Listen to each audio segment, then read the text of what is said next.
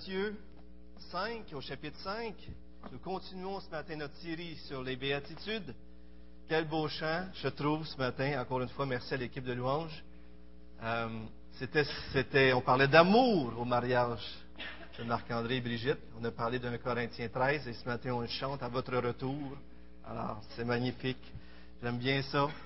Et ce matin, nous retournons dans Matthieu au chapitre 5 avec les béatitudes, déjà rendues au à la cinquième béatitude. Et nous allons lire ensemble le chapitre 5 du verset 1 au verset 12, si vous voulez bien. Relisons ensemble ce merveilleux passage. Le début du sermon sur la montagne. À la vue de ces foules, Jésus monta sur la montagne et il s'assit et ses disciples s'approchèrent de lui. Puis il prit la parole pour les enseigner. Et il dit, Heureux ceux qui reconnaissent leur pauvreté spirituelle, car le royaume des cieux leur appartient. Heureux ceux qui pleurent, car ils seront consolés. Heureux ceux qui sont doux, car ils hériteront la terre. Heureux ceux qui ont faim et soif de la justice, car ils seront rassasiés.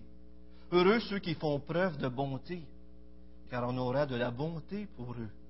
Heureux ceux qui ont le cœur pur, car ils verront Dieu. Heureux ceux qui procurent la paix, car ils seront appelés fils de Dieu. Heureux ceux qui sont persécutés pour la justice, car le royaume des cieux leur appartient. Heureux serez-vous lorsqu'on vous insultera, qu'on vous persécutera, et qu'on dira faussement de vous toutes sortes de mal à cause de moi. Réjouissez-vous et soyez dans l'allégresse, parce que votre récompense sera grande au ciel. En effet, c'est ainsi qu'on a persécuté les prophètes qui vous ont précédés. Prions, si vous voulez bien. Seigneur, euh, qui d'entre nous ne veut pas être heureux, mais heureux de la bonne façon, Seigneur, heureux de la façon que tu nous le présentes. Seigneur Jésus, on veut aller vers toi ce matin pour être heureux. On veut aller vers toi pour être pauvre en esprit, pour pleurer sur nos péchés, pour être doux, Seigneur de cœur, pour rechercher, pour avoir soif de cette justice que toi tu nous donnes. On veut, Seigneur, aller vers toi pour être aussi miséricordieux, compatissant. Seigneur, on te prie de mettre ta main sur nous ce matin. Mets ta main sur moi. Parle à nos cœurs ce matin, Seigneur, et que tous les gens qui sont ici puissent entendre ta voix, parce que tu es un Dieu vivant qui transforme les vies encore aujourd'hui. Seigneur, on se remet entre tes mains. J'ai besoin de toi. On a besoin de toi. Au nom de Jésus, on t'en prie. Amen. Amen. Lorsque vous venez en contact avec euh, des, euh, des, chrétiens, euh, évangéliques particulièrement, vous entendez des fois une expression. On dit, des fois les chrétiens évangéliques disent, euh, je suis né de nouveau. Alors, les gens qui ne sont pas familiers avec cette expression qu'on retrouve dans Jean 3, quand Jésus parle à Nicodème, disent, euh, je suis né de nouveau, ça veut dire quoi ça? Parce que les Écritures disent, à moins que tu naisses de nouveau, tu ne verras pas le royaume des cieux. Et dans la réalité, la Bible nous montre, et nos expériences particulièrement nous montrent, que pour devenir chrétien, il y, a tout, il y, a toutes sortes de façons que Dieu utilise, pas vrai? On pourrait, je pourrais vous écouter ce matin, puis certains comme moi sont venus au Seigneur, puis ça a été une vie transformée. Un homme qui blasphémait, euh, j'ai fait des vols, j'ai fait des choses tout croche, et là, Dieu est rentré dans ma vie, j'ai été transformé, j'ai même été, pour demander pardon, fait des choses comme ça. Et il y en a d'autres qui ça se fait plus en douceur. Alors ça se fait de toutes sortes de façons. Les béatitudes nous viennent ce matin et nous présentent le caractère de ceux qui sont dans le royaume. Il y a bien des façons d'approcher les béatitudes, mais une mauvaise façon, ça serait de les prendre puis d'en faire comme les huit nouvelles lois. Avant, c'était les dix commandements, maintenant on arrive avec les huit nouvelles lois. Non, ce que Jésus est en train de dire, il n'y a aucun impératif. Il dit, heureux êtes-vous, ceux qui êtes pauvres en esprit. Donc, Jésus est en train de définir le caractère de ceux qui sont dans le royaume. Une nouvelle vision de ceux qui font partie de son royaume dont lui, il est le roi. Et ça, c'est très important qu'on commence et qu'on se rappelle ces vérités parce que des fois, on pourrait s'efforcer d'atteindre les qualités qui sont là et de ne pas le faire de la bonne façon parce qu'on ne doit pas chercher à faire ces choses pour être sauvé. Le seul moyen d'être sauvé, la Bible nous dit, c'est de croire que Jésus, lui, a accompli ce caractère-là et qui a donné sa vie à ma place sur la croix. Regardons-les, les premières ensemble, une nouvelle fois, et regoutons un petit peu aux premières béatitudes rapidement. La première béatitude, au verset 3, Heureux les pauvres en esprit. Alors, c'est qui les pauvres en esprit? On a découvert ensemble que les pauvres en esprit, ce sont ceux qui sont au bout de leur... Ils voient leur incapacité et ils apprennent à dépendre de Dieu. Je ne sais pas si vous êtes déjà réparé quelque chose, un moteur, une fenêtre ou quoi que ce soit, et puis là, vous, vous essayez de le réparer, vous essayez de le réparer, puis à un moment donné, vous dites, j'y arriverai jamais. J'ai pas les capacités, je ne suis pas capable. J'ai besoin d'une aide extérieure. Ça vous est-il déjà arrivé de vivre ça? Oui, j'espère que oui. Être pauvre en esprit, c'est d'arriver et dire, j'y arriverai pas. Je ne serai pas capable de m'en sortir de ma vie sans que j'aie une aide extérieure, sans que Dieu vienne m'aider. Un des organismes qui a aidé le plus des alcooliques, c'est les, les AA. Et ceux qui connaissent les AA un peu connaissent peut-être la première règle des douze règles, la première loi. Est-ce qu'il y en a qui la connaissent? Alors, je vous la lis, OK? Mais regardez bien. C'est un organisme qui a beaucoup aidé de gens et qui dit ceci. La première règle qu'ils disent, nous avons admis que nous étions impuissants devant l'alcool, que nous avions perdu, la maîtrise de nos vies. Donc, être pauvre en esprit, c'est de dire, j'ai reconnu que je suis impuissant devant mes faiblesses, devant mes péchés, et que j'ai perdu la maîtrise de ma vie. Seigneur, viens m'aider. La deuxième béatitude, et je suis pas mal sûr, on s'entend pour dire que les AA se sont inspirés des béatitudes. Hein? Ce n'est pas Jésus qui s'est inspiré des AA. Alors, je pense que c'est Jésus est la source. Alors, euh, allons-y pour la deuxième. Verset 4. Heureux ceux qui pleurent. Et on a vu que c'était une tristesse qui était face au péché. Une tristesse face à mes péchés, au péché du monde. Une tristesse qui nous fait détester le péché. Des fois, on est triste, mais on garde le péché. Et ça, c'est comme Judas. Alors, vous avez Pierre et Judas qui sont de très bels exemples de la bonne tristesse et de la mauvaise tristesse. Vous vous souvenez quand Pierre a trahi Jésus? Il, s'est enfui, le coq a chanté, il s'est enfui, puis il a, vous en souvenez-vous, qu'est-ce qu'il a fait? Il a pleuré amèrement, exactement. Et par la suite, est-ce qu'il a retourné vers Jésus? Il a eu une vraie tristesse, une tristesse qui l'a démoli, parce qu'il a vu que son péché a fait souffrir son Sauveur. Ça, c'est la tristesse, selon Dieu. Judas, il a regretté, il a même jeté les pièces d'argent, mais c'est une tristesse qui l'a conduit à la mort. Il s'est pendu. Il n'a pas cherché la solution en Jésus, il l'a fait lui-même. Et si vous avez une tristesse qui vous détruit, qui vous démolit, mais qui ne vous mène pas vers Dieu, c'est une mauvaise tristesse. Et cette tristesse-là, on doit même s'en repentir, parce que ce n'est pas la bonne façon d'approcher Dieu. Euh, Steve nous a apporté heureux ceux qui sont doux, cette humilité. On reconnaît que c'est nous-mêmes le problème. On a un désir d'obéir à Dieu et de mettre l'autre en premier. Une douceur qui nous vient de cette compréhension qu'on n'est pas meilleur que les autres, qu'on est pécheur tout comme les autres, qui nous amène à avoir une toute autre attitude, à élever les autres aussi. Et on a vu la semaine passée, heureux ceux qui ont faim, soif de justice. On a tous soif d'entendre le verdict qu'on est accepté, qu'on est accueilli, qu'on est rendu favorable. Et on le cherche à travers nos relations, on le cherche au travail, on le cherche de toutes sortes de façons d'entendre ce verdict-là. Mais le seul verdict qui peut nous rendre la paix intérieure, c'est le verdict qui vient de Dieu, celui qui dit, tu es juste parce que Jésus a pris ta place sur la croix. Tu es juste parce que la vie que Jésus a menée, parce que tu as cru en lui, il t'a crédité cette justice. Et pour tes péchés, Jésus est mort sur la croix. C'était les premières euh, béatitudes, et aujourd'hui, on s'avance vers la cinquième béatitude. Souvenons-nous toujours, comme j'ai dit tantôt, on ne doit pas chercher directement à pratiquer. C'est sûr, c'est des belles choses à avoir dans nos vies. Mais pour les avoir dans nos vies, c'est chercher Jésus qu'on doit faire.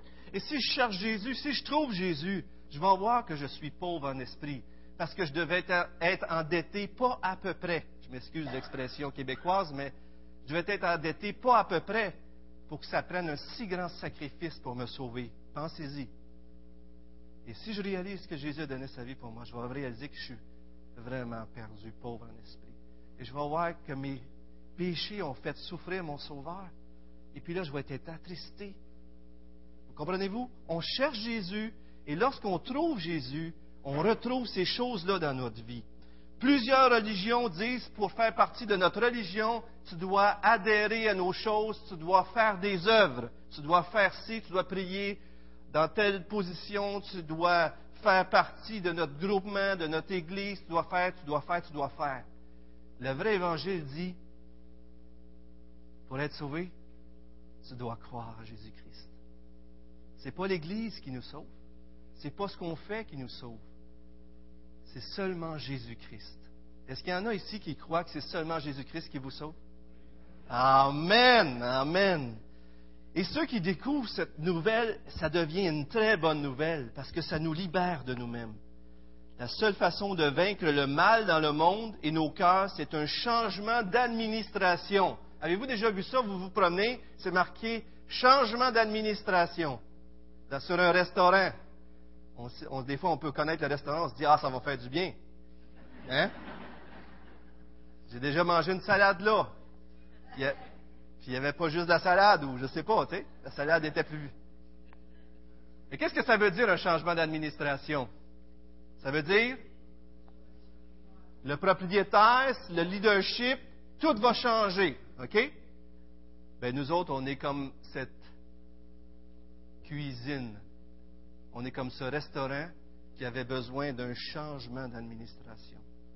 Et ce nouveau leader, ce nouveau roi qu'on a invité dans notre vie, c'est Jésus-Christ. Et tant que vous n'aurez pas invité Jésus-Christ dans votre vie, ça va mal aller dans votre vie. On a besoin d'un changement d'administration. Certains d'entre les gens voudraient avoir les bénédictions du royaume, mais ne voudraient pas avoir son roi, Jésus. Mais en réalité, on ne peut avoir, faire partie du nouveau royaume sans accueillir ce nouveau roi dans notre vie.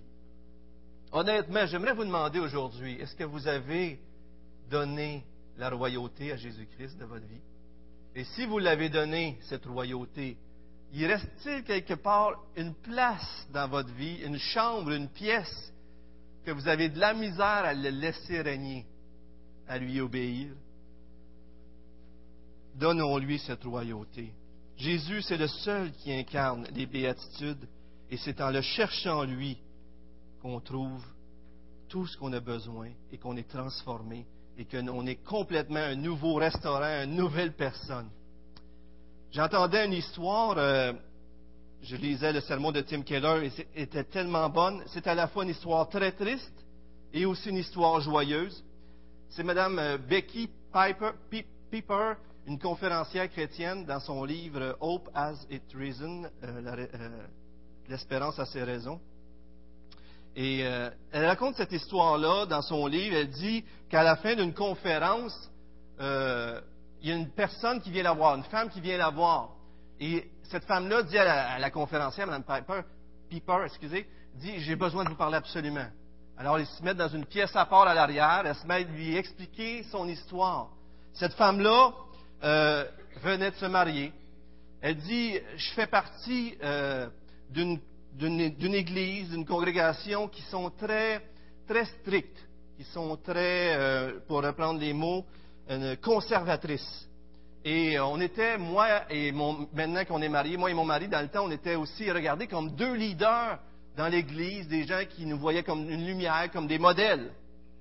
Alors, ils étaient dans cette église très conservatrice et, puis, à un moment donné, elle lui avoue que six mois avant le mariage, elle est tombée enceinte. Alors là, ils ont réalisé la gravité de ce qui se passait là. Alors, ils ont réalisé que les, les gens pourraient dire, vous prêchez quelque chose, mais vous vivez une autre chose. Parce que pour des chrétiens, avoir des relations intimes avant un mariage, ça ne fonctionne pas. On veut honorer Dieu, on veut se préserver pour le mariage. Et puis là, cette personne-là s'est dit, ça va faire un scandale. Les gens ils nous voient comme des leaders, ils nous suivent comme des modèles, puis nous, on va leur montrer que tout ce qu'on disait, c'était hypocrite dans le fond.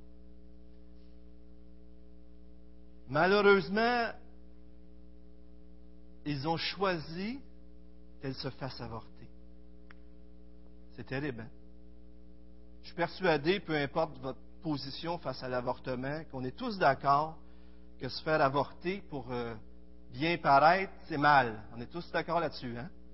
L'avortement, si vous voulez connaître ma position, je peux vous la donner après, mais pour moi, c'est quelque chose qui doit être évité à tout prix.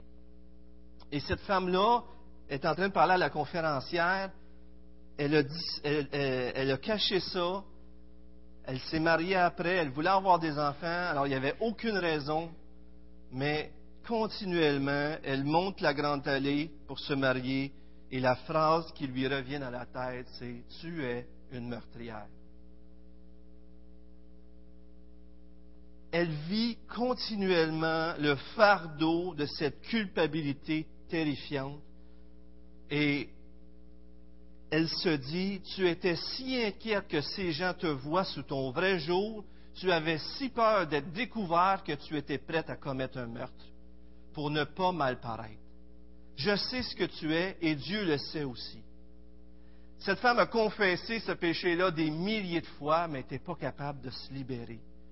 Et elle vient voir cette conférencière et elle lui dit, je ne sais pas quoi faire avec tout cela. C'est une obsession en moi. Je suis devenu déprimé jusqu'au point de me mettre à terre. Je ne sais pas quoi faire. J'imagine que Dieu m'a pardonné, mais je ne peux pas me pardonner moi-même, elle lui dit. Alors la conférencière, c'est toute une confession qu'elle vient d'entendre. Mais elle lui vient une idée soudaine. Pensez-y, là. Mettez-vous à la place de cette femme. Pensez à la pire chose. Je vous ai demandé ça la semaine passée aussi. Pensez à la pire chose que vous avez faite dans votre vie. La chose que vous auriez de la difficulté à dire sans d'être rouge de honte face à vos enfants, face à votre conjoint, face à votre vie passée. Pensez à ça, puis mettez-vous à la place de cette femme. J'ai demandé pardon, j'ai demandé pardon, j'y arrive pas. Alors, Mme Piper pense à une idée. Elle ravale sa salive, elle prie, puis elle dit ceci à cette jeune femme qui souffre la culpabilité. Mon ami, Jésus-Christ a dû mourir pour tous nos péchés, les péchés des religieux et des non-religieux, les péchés des nazis et des victimes, les péchés des moralistes, des, immorales aussi. Et là, elle lui dit ceci. Nous sommes tous responsables pour la mort du seul homme innocent qui ait jamais vécu.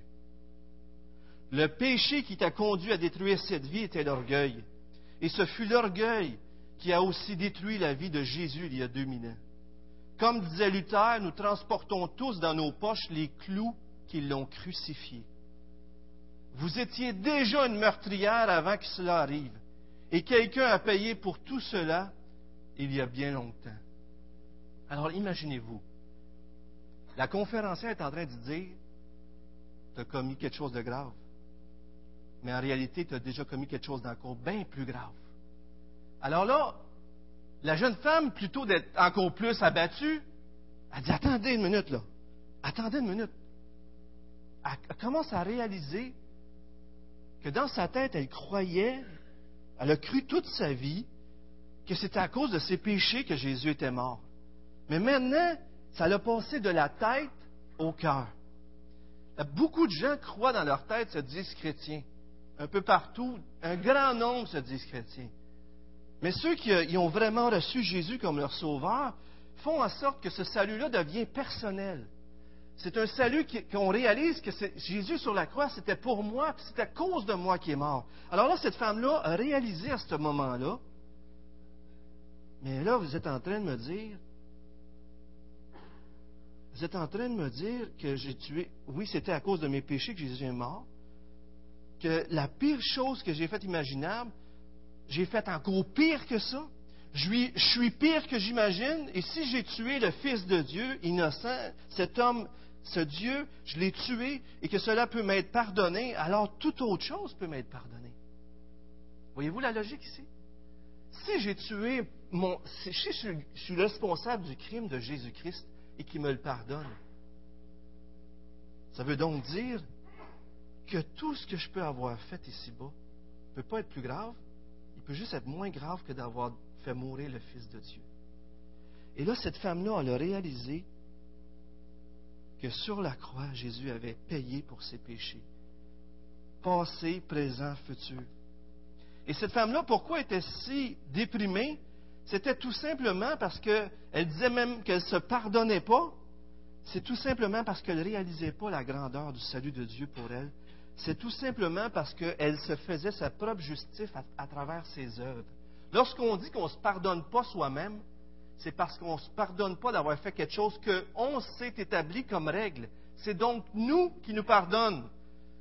Et dans la Bible, on ne voit pas ça, se pardonner soi-même. Je vous le dis en passant. On voit que Dieu nous pardonne. Qui peut pardonner les péchés? Sinon Dieu? Alors cette personne-là ne pouvait pas se pardonner parce qu'elle ne pouvait pas se pardonner d'avoir fait quelque chose qui n'allait pas avec son système de justice. Mais ce que Dieu lui dit, c'est que tout ton système de justice ne fonctionne pas toute ta beauté, ta belle personne devant l'Église, tout ça, c'est comme un vêtement souillé devant moi. Le seul moyen que tu deviennes juste, c'est que tu crois en moi. John Stott a dit, ceux qui aiment les citations, là, écoutez bien ça. John Stott a dit que l'essence du péché, c'est l'homme se substituant à Dieu. Donc, c'est se mettre à la place de Dieu et essayer d'être en charge de sa propre vie. Tandis que l'essence du salut, c'est Dieu se substituant lui-même à l'homme. C'est magnifique, hein? Le péché, c'est l'homme qui se substitue à la place de Dieu. Et le salut, c'est Dieu qui prend ma place sur la croix. Votre place. Vous savez, l'une des choses qu'on n'aime pas, c'est qu'on perde le contrôle. Et le salut de Dieu nous amène à perdre le contrôle sur notre vie. On doit accepter que ce n'est pas nous-mêmes qui se sauvent. On doit accepter que ce n'est pas nous-mêmes qui va contrôler la destinée de notre vie, que c'est Jésus-Christ. Je voulais vous raconter cette histoire, je la trouvais tellement magnifique, mais je crois que c'est quelque chose de grandiose. C'est à la fois tragique ce qu'on a lu, mais qui d'entre nous n'a jamais péché? Qui d'entre nous n'a pas de péché honteux? Qui d'entre nous ne rougirait pas devant Dieu? Mais si Dieu nous dit, que juste en croyant en lui, il a pardonné qu'on ait fait mourir son Fils. Il nous pardonne tous nos péchés. N'est-ce pas extraordinaire? N'est-ce pas libérateur? On arrive à la quatrième béatitude. Et cette béatitude, c'est heureux les miséricordieux, heureux les compatissants. Vous vous souvenez peut-être aussi de l'histoire des misérables. Vous connaissez la fameuse pièce de théâtre, même qui a été mise en film récemment, Les Misérables? Vous connaissez ça, hein? tellement bon, hein? C'est quelle histoire extraordinaire. Et c'est l'histoire d'un homme, Jean Valjean, qui commet un, petit crime ou un crime, mais qui est durement, sévèrement touché. Il sort de prison après plusieurs années, mais là, la société lui ferme les portes. Ils sont durs avec lui, ce qui le pousse à nouveau, euh, ce qui le pousse à voler à un moment donné, même un homme de Dieu qui l'accueille chaleureusement, un représentant de Dieu qui l'accueille chez lui. Et à un moment donné, les policiers le retrouvent, Jean Valjean, le prennent, ils l'emmènent chez ce représentant de Dieu, puis là, il rouvre le sac qui est plein de vaisselle en argent qu'il a volé, et puis là, il se passe quelque chose qui, qui est un point tournant de tout le film. Vous vous en souvenez? Alors, le représentant d'homme de Dieu, il dit, attendez, attendez. Il prend deux chandeliers, et il dit, tu as oublié d'emmener ça avec. Qu'est-ce qui se passe? Lui, il dit, je suis fini. Il était pauvre en esprit, là. il savait qu'il était, était fini. Et puis là, le représentant de Dieu décide de lui faire grâce, décide de passer par-dessus son vol, décide de rendre le bien pour le mal. Et puis là, il donne deux chandeliers, il dit au policier, non, non, c'est correct, c'est moi qui y ai donné. Puis il donne deux chandeliers en plus. Là, les policiers sont là, puis il dit, vous faites bien votre travail, vous pouvez repartir, bravo. Et puis là, Jean Valjean, il est complètement bouleversé parce qu'il reçoit la bonté d'une personne d'une façon qu'il n'a jamais connue. Heureux les miséricordieux. Les miséricordieux sont ceux qui ont reçu la miséricorde de Dieu comme Jean Valjean, qui ont reçu l'œuvre de la croix. Et puis que là, ils sont bouleversés. Et puis là, après ça, Jean Valjean, est-ce qu'il commet des crimes après? Complètement transformé, cet homme-là se met à faire du bien, puis il ne cherche continuellement qu'à faire le bien. Il y a toujours, monsieur, Javert, comment est-ce qu'il s'appelle? Javert. Cet homme qui marche selon la loi, on y reviendra tantôt, mais cet homme a été transformé par la bonté d'un autre homme, par la bonté de Dieu. Et, ici, on a cette même idée, heureux les miséricordieux. J'ai 14 versions dans un des logiciels de ma Bible, et 9 fois sur 14, c'est heureux les miséricordieux. Fait que je vais employer plus miséricordieux que compatissant, mais vous comprenez cette idée. Alors, c'est quoi la miséricorde? C'est pas la même chose tout à fait que la grâce. La grâce, c'est une faveur imméritée. C'est de faire quelque chose à quelqu'un qui ne mérite pas. Mais la miséricorde, on pourrait quasiment dire, ou qu'on peut dire que c'est plus profond. Parce que c'est, souffrir avec la personne. C'est d'avoir pitié de la personne et vouloir l'alléger de son fardeau. Voyez-vous la différence? On peut faire grâce puis avoir un cœur très dur et très froid. On fait grâce, mais on recommence pas. Hein? Ça vous est peut-être déjà arrivé de recevoir cette grâce-là ou même de la donner.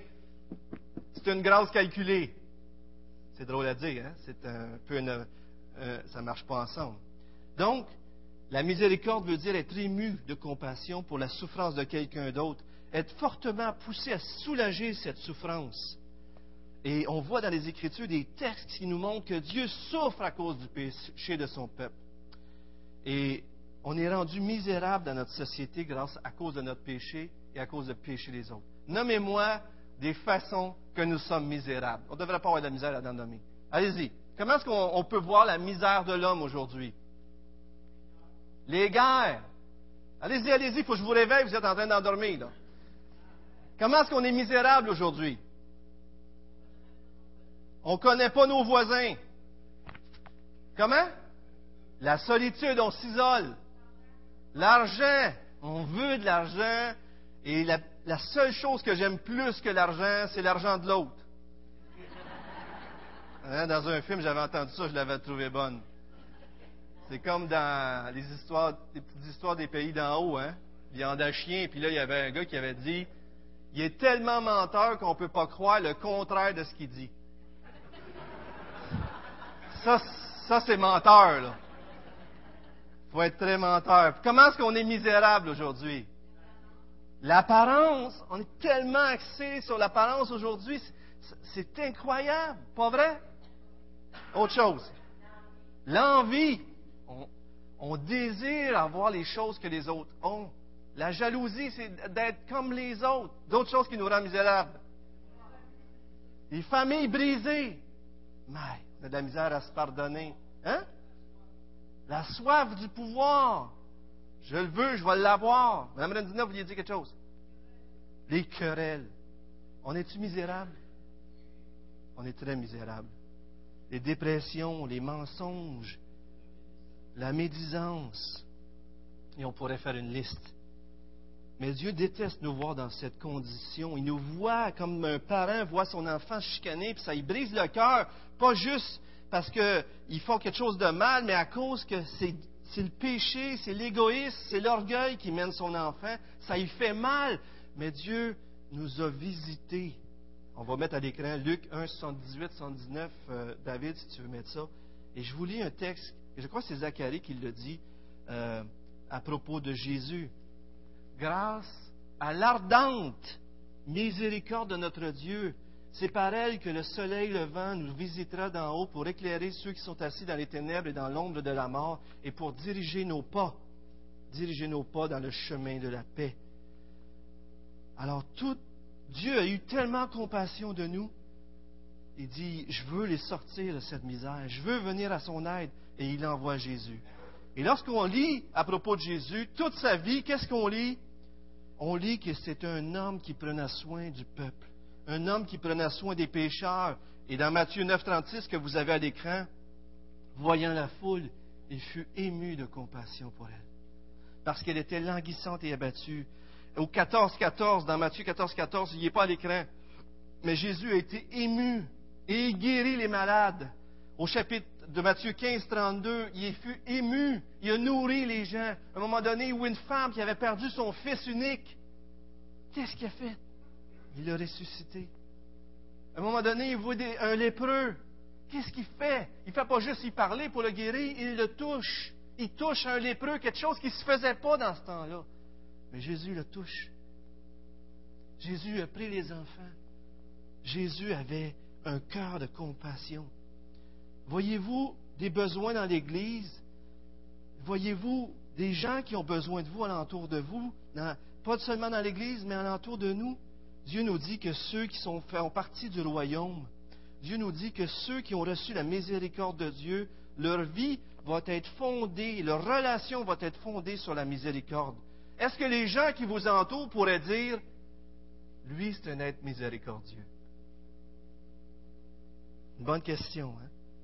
Mais Dieu veut qu'on devienne des catalyseurs. Il a fait miséricorde envers nous en Jésus-Christ et maintenant il veut qu'on fasse miséricorde.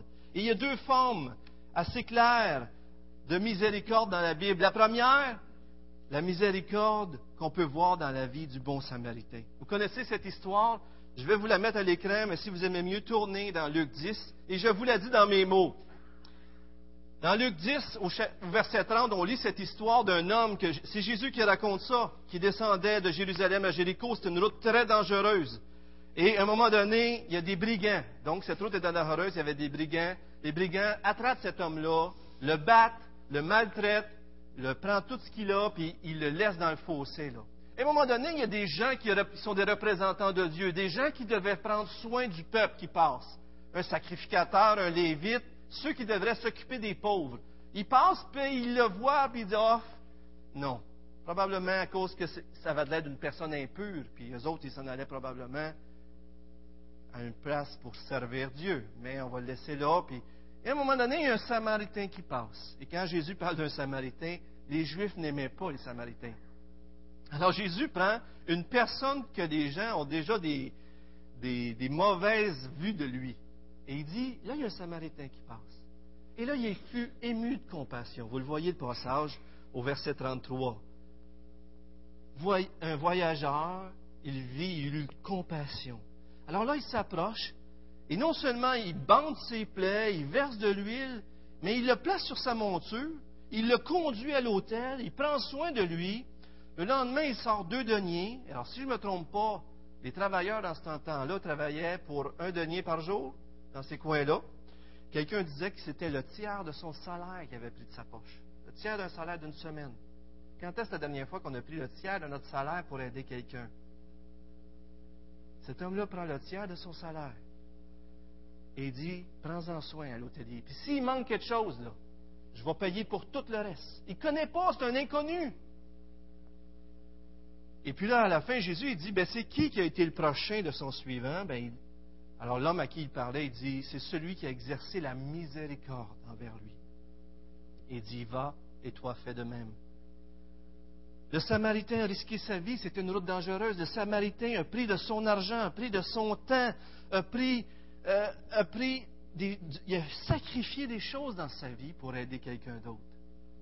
La miséricorde, la compassion s'exprime en action et elle agit pour soulager, vous savez, on ne pourra pas exercer la miséricorde et la compassion sans prendre une partie du fardeau de l'autre sur nos épaules. S'il y a quelqu'un qui souffre, il va falloir prendre une partie sur nos épaules. C'est ça, avoir de la miséricorde. C'est ça, être compatissant. Et pensez à ce que Jésus a fait pour vous.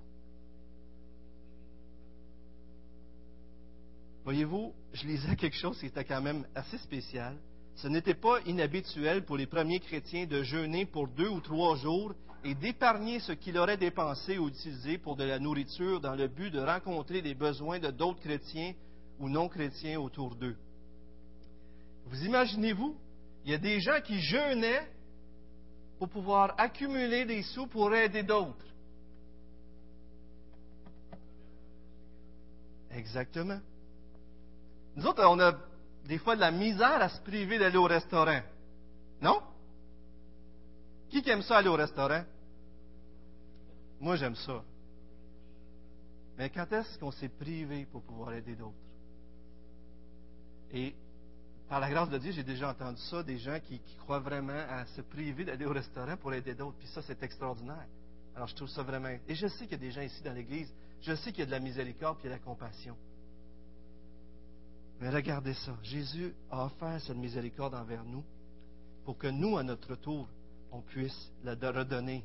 Et Jésus nous dit dans Luc 14, versets 12 à 14, de le faire envers des gens qui ne peuvent pas nous le remettre. Parce que nous dit-il, on va le recevoir au ciel. Imaginez une communauté dont la plupart de nous ici qu'on ferait ça. On serait prêt à se priver pour aider d'autres. Imaginez ça, là. Est-ce que vous croyez que ça nous transformerait tous? Est-ce que vous croyez que la ville serait touchée? Je crois que ça arrive déjà en partie par la grâce de Dieu. Avec SEM, avec des choses qui se font. Mais vous savez, c'est ça? C'est quoi? Comment qu'on pourrait appeler une communauté comme ça? Est-ce que vous croyez qu'on pourrait appeler ça une église? Une communauté qui fait compassion et miséricorde, c'est une église, frère et. Parce qu'on a reçu compassion. Jacques 2.13, à la négative, dit Car le jugement est sans miséricorde pour qui n'a pas fait miséricorde, mais la miséricorde triomphe du jugement. Voyez-vous des besoins dans l'Église, des personnes assises près de vous, alentour de vous? Êtes-vous prête à vous risquer à payer le prix pour le soulager Voyez-vous comment vous pourriez démontrer de la miséricorde à des gens qui vous entourent, des non-croyants? Une des façons d'exprimer la miséricorde, c'est de donner avec sacrifice. Une autre façon, je vous le montre à l'écran, c'est très petit, mais encore une fois, je vous le résume. Pardonner. Encore une fois, une façon d'exprimer la miséricorde. À la fin du passage, euh, c'est un peu plus loin, c'est dans Matthieu 18, 21, si tu veux nous mettre ça, David. Et à la fin du passage, mais est-ce que c'est écrit très petit? Si vous tournez dans Matthieu 18, 21, vous allez l'avoir. Ne devrais-tu pas avoir pitié? Dans d'autres versions, vous allez lire compassion et en anglais mercy, la miséricorde. C'est l'histoire que Jésus raconte tout de suite après que Pierre dit Ouais, ben là, jusqu'à combien de fois je vais pardonner, moi, là, là? Combien de fois je vais pardonner? Vas-tu pardonner jusqu'à sept fois, là? Hey, Wow, là, il n'arrête pas. Voyons donc. Faut que je lui donne une leçon. Jésus dit, pas jusqu'à sept fois. 70 fois sept fois, 710 fois sept fois. En d'autres mots, pardonne toujours. Et là, il donne une, illustration. Il dit, il y avait un homme qui avait des débiteurs. Et il y a un gars qui vient se présenter devant lui, puis qui devait 1000, 10 000 talents. C'est une somme qu'on ne peut rembourser dans une vie on ne pourra jamais rembourser à Dieu tout ce qu'il nous a pardonné. Jamais. Et là, il dit, il dit, vendez-le, lui, sa famille et tout ce qu'il possède pour payer la dette. Et l'homme tombe à terre, il dit, aie pitié de moi. Non, je vais essayer de tout, je vais tout te payer. Puis le débiteur, il est touché de compassion, verset 27. Il dit, je te, libère de ta dette, comme Dieu a fait envers nous. Et là, en sortant, ce fameux serviteur-là qui a été libéré, il arrive, puis il voit quelqu'un qui lui doit de l'argent, puis là, il le prend au cou. Imaginez-vous, là. Toi, tu me dois 10 piastres. Non, c'était plus que ça. C'était 100 deniers, peut-être 100 jours de travail. Mais ça se payait, ça. Puis là, il le prend, puis il dit, ah, aie pitié de moi. Puis il dit, non, non, non, non. Tu vas aller en prison, puis tu vas payer. Là, nous autres, on regarde cette histoire-là, on se dit, y es-tu égoïste? Y es-tu pas compatissant? Il est-tu pas reconnaissant? Il vient juste de lui faire pardonner. Frères et sœurs, est-ce qu'on ne fait pas ça des fois? Est-ce que des fois, on pardonne toujours à ceux qui nous offensent? Est-ce que des fois, il y a quelqu'un qui nous a offensés et on le tient à distance? OK, euh, j'y pardonne, mais dans le fond, il ne pardonne pas vraiment. On fait juste tenir une distance. Est-ce qu'on n'est pas comme cet homme-là? Et là, cet homme-là qui revient devant celui qui lui avait pardonné, il dit, voyons donc, qu'est-ce que tu as fait? Je t'ai remis ta dette en entier parce que tu m'avais supplié. Ne, devais-tu pas avoir pitié de ton compagnon comme j'ai eu pitié de toi? Et le verset 35, regardez, c'est ainsi que mon Père céleste, alors, verset 34, son maître hérité le livrait au bourreau jusqu'à ce qu'il ait payé tout ce qu'il devait. C'est ainsi que mon Père céleste vous traitera si chacun de vous ne pardonne à son frère de tout son cœur. Et il y a cette idée logique en nous, des fois, qui fait en sorte qu'on ne veut pas pardonner. On, se fait juge, jury, juge et bourreau. Regardez ce que M. Philippe Yancey dit. Il dit, on a cette logique du pardon dans notre tête, puis il dit ceci, cette personne a besoin d'apprendre une leçon. Je ne veux pas encourager l'irresponsabilité de sa conduite. Je vais la laisser mijoter pour un temps. Ça va lui faire du bien. Elle a besoin d'apprendre que ses actions ont des conséquences Je suis la partie blessée, lésée dans tout ça. Moi, là, ce n'est pas à moi de faire les premiers pas. Comment pourrais-je lui pardonner alors qu'elle n'est même pas désolée? Vrai qu'on pense de même des fois? Il y en a qui sont assez honnêtes pour rire. Il y en a qui sont assez honnêtes pour le dire. Mais dans Marc 11, 25, il dit, lorsque tu es debout en prière, si vous avez quelque chose contre quelqu'un, pardonnez-lui. Jésus ne dit pas, si tu as quelque chose contre quelqu'un, attends qu'il te revienne, qu'il se mette à genoux, puis qu'il pleure, puis qu'il te supplie. Non, non, il dit, pardonne-lui. Pardonne-lui. La miséricorde s'exprime non seulement en étant généreux, puis en portant le fardeau des autres, mais en portant le fardeau du péché ensemble. Tim Keller voit ça comme absorbé. Il dit, euh, avez-vous remarqué qu'une dette, on ne peut pas juste l'effacer? Une dette, il faut quelqu'un qui la paye, pas vrai? Alors, si tu as une dette, tu dois la payer ou il y a quelqu'un d'autre qui doit payer pour toi. Donc, lorsque quelqu'un pêche contre toi, il a une dette. Alors, lorsque tu pardonnes, tu absorbes cette dette. Tu absorbes les conséquences. Et on dit aussi qu'on ne devrait même pas lui revenir là-dessus. On promet de jamais revenir là-dessus. Et une des choses qu'on peut dire des fois quand quelqu'un nous a offensé beaucoup, c'est dire, je te pardonne. Parce que Jésus me pardonné, moi aussi je te pardonne. Une fois, François Turcotte en avait dit ça, j'avais, tellement aimé ça, que ça lui resté accroché dans ma tête. Parce que des fois, nous, on ne serait pas capable de pardonner.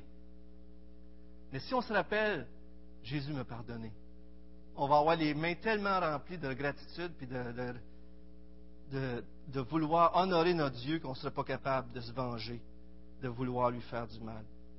Regardez comme un autre passage, Luc 6, 36. Jésus nous dit Soyez miséricordieux. Non, c'est Paul qui nous dit ici.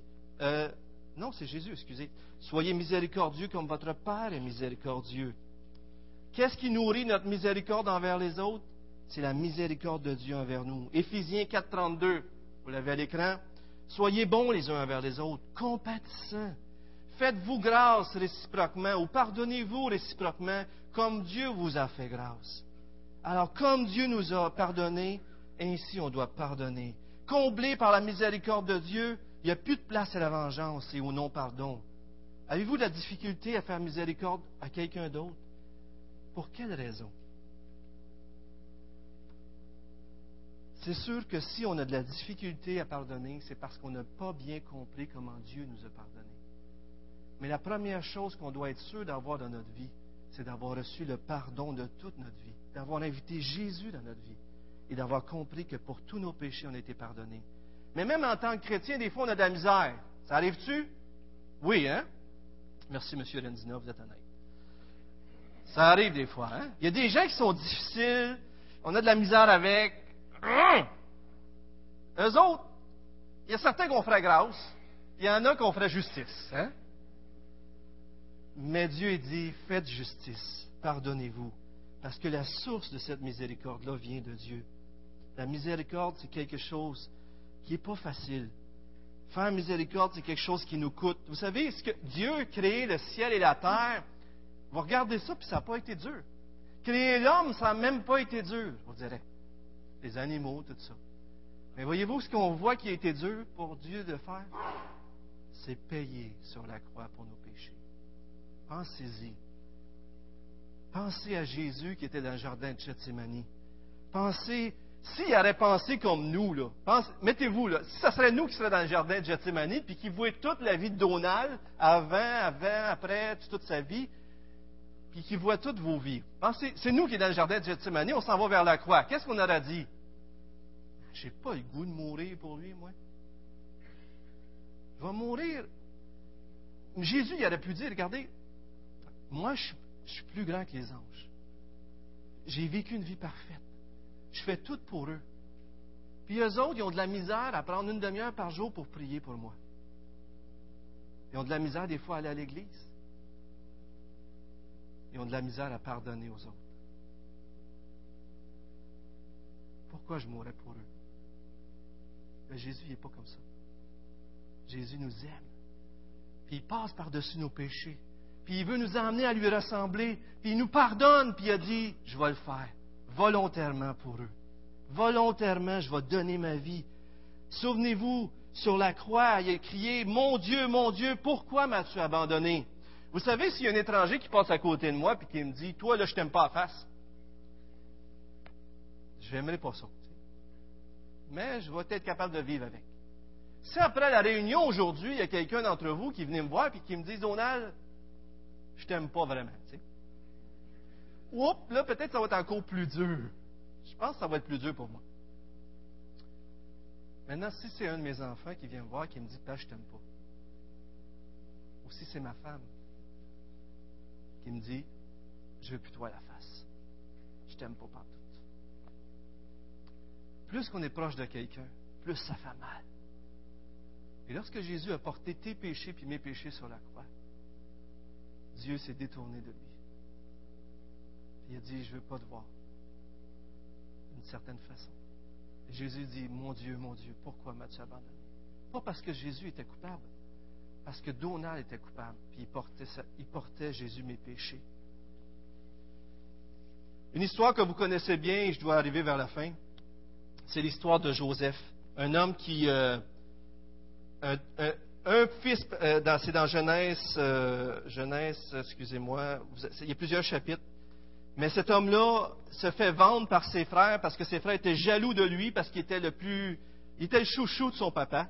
Alors ses, ses, frères le maltraitent, le jettent dans un trou, ils le vendent comme esclave. En d'autres mots, ils le font mourir aux yeux de son père. Et son père pense qu'il est mort.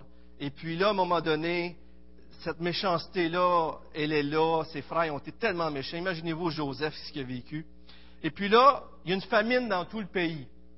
Alors, les frères de Joseph sont obligés de venir en Égypte. Mais pendant tout le temps que Joseph a été vendu comme esclave, Dieu l'a béni. Et il est devenu le premier après Pharaon, celui qui était au pouvoir sur toutes choses. Et puis, ses frères arrivent devant lui, et probablement qu'à cause de sa coupe de cheveux en Égypte, on est, on est différent, il a vieilli, ils ne le reconnaissent pas. Mais Joseph reconnaît ses frères. Et Joseph, qui s'est fait vendre par ses frères, peut se venger d'eux. Il peut les faire souffrir, il pourrait même les faire mourir. Ils sont entre ses mains. Mais il arrive à ce moment touchant où ce que Joseph, il ne cherche pas à, les tuer, il cherche à leur faire comprendre qu'ils ont péché, mais il, il s'ouvre à eux et il leur dit, je vous aime. Regardez ça, le texte, c'est tellement beau. Il était tellement ému de compassion, il était tellement content de revoir ses frères. Puis il me dit, il dit à ses frères, vous l'avez à l'écran, on l'a aussi à l'écran David dans Genèse 45. Euh, mes frères, euh, il dit Joseph ne pouvait plus se contenir, il s'écria Faites sortir tout le monde. Il se mit à sangloter. Joseph dit à ses frères Je suis Joseph. Mon père est-il encore en vie? Mais ses frères ne purent lui, rendre, lui répondre tout ils étaient saisis d'épouvante en face de lui. Imaginez-vous, ils l'ont, ils l'ont vendu, ils l'ont rendu comme esclave, ils l'ont pratiquement fait mourir. Puis là, ils se retrouvent devant celui qui pourrait les faire mourir. Ils sont terrifiés parce que c'est le juge, c'est pour être le bourreau, il pourrait tout faire. Mais là, Joseph leur dit maintenant, ne vous affligez pas et ne soyez pas fâchés de m'avoir vendu, en d'autres mots, de m'avoir fait mourir, car c'est pour sauver des vies que Dieu m'a envoyé avant vous. Dieu m'a envoyé en avant de vous pour vous assurer un reste dans le pays et pour vous permettre de rester en vie par une grande délivrance. En fait, ce n'est pas vous qui m'avez envoyé ici, c'est Dieu. Et il m'a fait père de Pharaon, maître de toute sa maison et gouverneur de tout l'Égypte. Dieu m'a établi seigneur de tout l'Égypte. Descendez vers moi sans tarder, vous habiterez près de moi. C'est comme si il dit, vous m'avez tué, mais moi je vais vous sauver la vie. Oui, c'est vrai, vous m'avez fait mourir. Mais à cause de moi, à cause de ma place, de ma position, je vais vous faire vivre comme des princes et des princesses. Ça ne vous fait pas penser à autre chose? À Jésus-Christ? Vous m'avez fait mourir, Jésus nous dit. Mais ne vous inquiétez pas. Je vous aime. Je veux vous accueillir dans ma présence. Je veux vous faire vivre comme des princes et des princesses. Je vous aime. Et 1 Jean 4, 10, 11 et 19 dit, et cet amour consiste non pas à ce que nous avons aimé Dieu, mais en ce qu'il nous a aimés et qu'il a envoyé son Fils comme victime expiatoire pour nos péchés. Bien-aimés, si Dieu nous a tant aimés, nous devons nous aussi nous aimer les uns les autres. Pour nous, nous aimons parce que lui nous a aimés le premier. Si nous voulons voir les béatitudes dans nos vies, frères et sœurs, si vous voulez voir les béatitudes, vous devez vous laisser aimer de Jésus-Christ. Vous devez accueillir cette œuvre de la croix pour vous personnellement. Je termine avec ceci, je m'excuse, j'ai pris du temps. Monsieur Javert dans Les Misérables fonctionnait avec la loi. Il fallait que Jean Valjean paie pour ses crimes, même s'il était rendu une bonne personne. Et à la fin, Jean Valjean est mis dans une position où il peut faire mourir Javert. Mais qu'est-ce qu'il fait? Il lui fait grâce. Il sauve la vie de celui qui l'a poursuivi avec la justice tout le temps. Et puis là, Jean Valjean lui sauve la vie, puis il dit, après ça, si tu veux me faire justice, tu me feras justice. Mais là, Javert, il est complètement dans les pétates, puis il dit, qu'est-ce qui se passe? J'ai fonctionné selon la loi toute ma vie, puis là, ma loi ne fonctionne plus. Parce qu'il y a quelqu'un qui, qui m'a sauvé la vie, qui m'a délivré.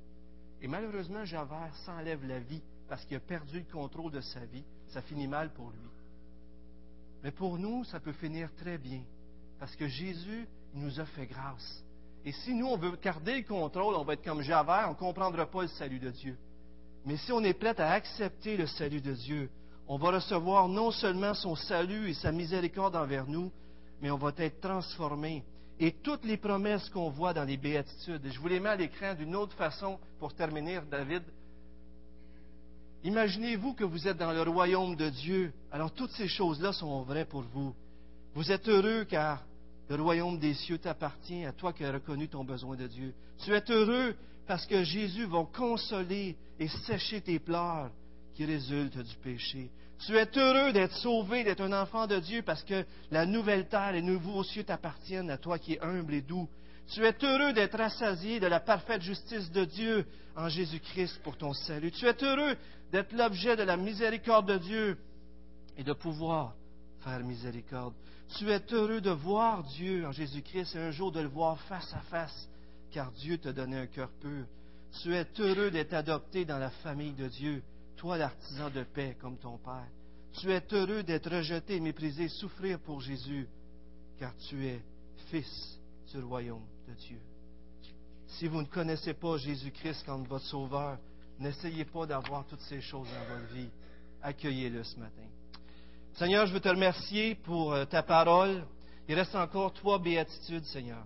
Et j'aimerais te prier, te supplier que s'il y a une personne ici ce matin qui n'a pas reçu ce salut gratuit, que cette personne reconnaisse qu'elle est au bout d'elle-même, qu'elle n'arrivera jamais à se sauver par elle-même.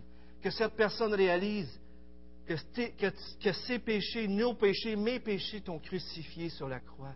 Qu'elle pleure, Seigneur, sur ses péchés que cette personne réalise qu'elle est la responsable de ta mort sur la croix, que cette personne réalise que ce qu'elle a vraiment faim et soif d'avoir dans sa vie, c'est ta justice. Seigneur, je te prie que, que ces gens t'accueillent comme leur sauveur personnel. Et si les chrétiens ont entendu ta voix ce matin, Seigneur, fais de nous un peuple compatissant qui est prêt à souffrir pour agir avec miséricorde, aussi bien en donnant qu'en pardonnant. Seigneur, répands ton esprit sur nous et fais en sorte que ces béatitudes brillent en nous et que la ville de Saint-Hyacinthe et tous ceux qui nous entourent voient que tu es un Dieu vivant qui transforme les vies. Au nom de Jésus-Christ. Amen. Merci de votre patience, frères et sœurs. Merci beaucoup, Donald. Merci. J'avais attendu à un moment donné euh, une définition de la miséricorde, se plaire à pardonner, se plaire à faire du bien. C'est quand même extraordinaire. Prendre plaisir à faire bien. J'ai beaucoup aimé cette définition. On va se lever pour un chant terminé. Merci beaucoup, Donald, et puis que ce message puisse être gravé dans nos cœurs et qu'il puisse porter fruit surtout.